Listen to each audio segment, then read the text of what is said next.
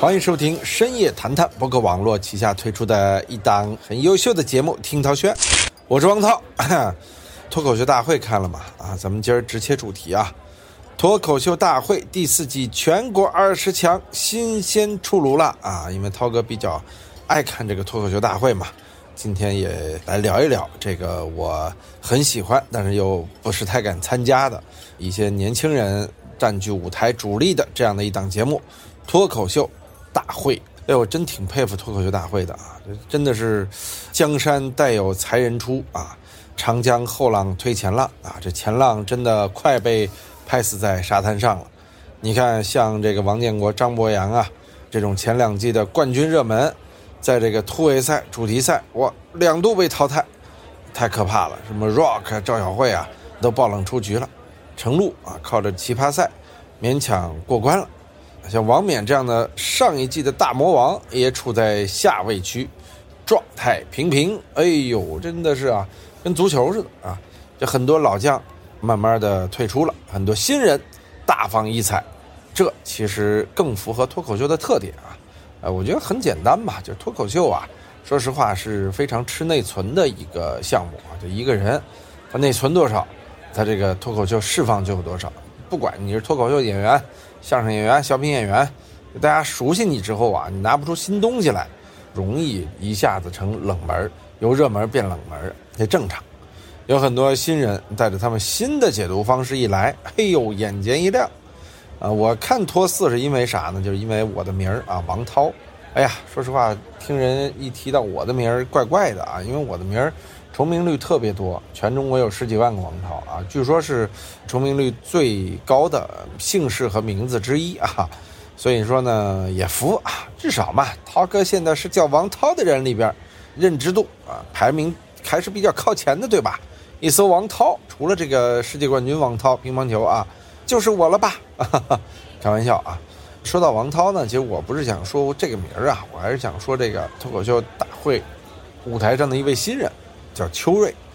哎，这个邱瑞啊，他是个程序员，仅仅是两年半的脱口秀表演经历啊，真的就给我留下了非常非常深刻的印象啊！不是因为他说了王涛，当然。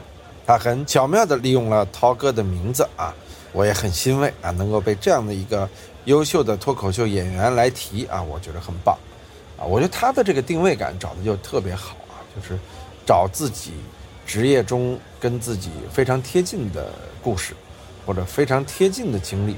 相信啊，叫王涛的这个经历啊，他是有一定的演绎的，但我觉得他真的遇到过一个类似的领导啊，呃，因为我有时候也会。在一些场合讲讲脱口秀，很多故事啊源于生活中故事的夸张。你比如说咱们讲象征的故事，稍微添油加醋，这个故事好听的不得了，好玩。其实这是脱口秀的一种方法啊。呃，我觉得首先脱口秀最重要的是松弛、真实。我觉得邱瑞就是这样一个人啊，而且他表演的很自然，既要真实又要松弛又要会表演，是这届脱口秀大会新一季给我们留下的印象。表演太重要了。我个人也是觉得，之前啊，你像 Rock 呀、建国呀这些，还都在表演，但逐渐呢，他们的表演啊就被自己的身份或者知名度给套路住了。就是大家一看，哦，这是王建国，啊，很难听进他的故事，啊，甚至呢会发现他一些表演矛盾的地方。今天王建国，明天变成另外一人了，你往往维持一个个性吧，又会让大家逆反；你突然变一个人吧，又会让大家呢觉着，哎。不真实，不是你，这就是新人的好处。我们刚才提到的邱瑞啊，你觉得他就是个程序员，你的信念度啊就非常高。你像这徐志胜就更是了啊，他一出现之后，这个角色的代入感非常强。脸啊，首先也是他的优势，表演啊是他的强项。他把自己的真实经历和自己平时的一些生活状态，完完全全的融入到了他的脱口秀表演当中。他的脱口秀，甚至都不如他的表演来的重要。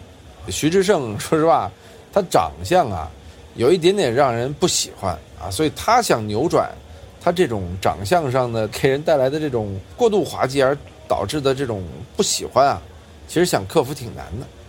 但徐志胜呢，我觉得他的整个段子的节奏和点把握的非常到位。他的表演啊也是特别真实。有人说他没表演，他就是自己啊。我个人觉着，一个人想在舞台上把自己展现出来，他本来就挺难的。好比演员嘛，我们说演员的第一境界就是演好自己，对吧？就是演好自己。徐志胜确实在这个表演当中就表现的非常优异，而且他有一种反差。你看他整个这个滑稽的长相，你觉得这玩意儿除了长得丑好笑之外，没什么东西啊？啊，没看过多少书。那恰恰相反，他是一个天赋异禀，并且一看就是看了很多书的家伙。我个人觉得，嗯，我很喜欢这个选手。这选手真是炸啊！新人以他的初生牛犊不怕虎的势力，目前真的是炸遍全场。我很看好他这季啊，往冠军或者说哪怕是亚军这儿去闯一闯啊。其实这季也有很多新人，比如说像张浩哲，以一种。巨壮的兵马俑的形象啊，西安人，再加上一些哎娘娘的感觉，和他这个壮壮的形象又有了一些反差，并且呢，生活经历也很丰富。我觉得他的表演也挺难的，因为像他这样的演员啊，脱口秀舞台上多。你说这样的胖孩呢，他奇葩又没有那么奇葩，他娘又没有那么娘，他什么都不极致。所以说，我觉得他这季能够打到现在的这个水准啊。已经很不错了，但我不是太看好他后面的表现啊。罗伯在各有所爱，可能有人特别喜欢他啊，的确是很优秀，比涛哥讲的好啊。还有一位，我个人觉得有点可惜啊，就是一个漫才组合橙色预警啊，还是说漫才啊，他跟脱口秀有距离。这种形式在脱口秀舞台上，你就算做的再好，也很难说战胜这种纯脱口秀模式。就好像在小品大赛里说相声。相声大赛里演小品，一个感觉啊。漫才，我觉得这俩人的节奏很有漫才的特点，非常好。这橙色预警啊，非常非常好。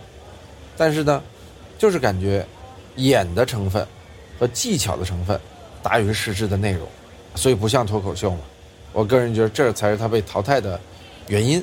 但这段的节奏啊，真的是很好。我觉得两个人也很默契。其实以后也考虑啊，会不会有一个专业的漫才节目啊？确实，漫才如果。说好的话，真的是很好玩。接着呢，我们说一些老人啊，老人，我个人觉着有很多都看腻了啊。上一季之所以李雪琴那么火，也是表演于无痕，演自己，而且那个丧丧的劲儿啊，呃，拿捏的非常到位，啊，也是很多人找到了共鸣，对吧？其实现在就是大家找共鸣，但是有一个人不一样，周奇墨，他找的不是自己的共鸣，他找的呀。是他进入这个角色的共鸣。很多人都是讲自己的故事，但周奇墨厉害的点就是啊，他讲别人的故事。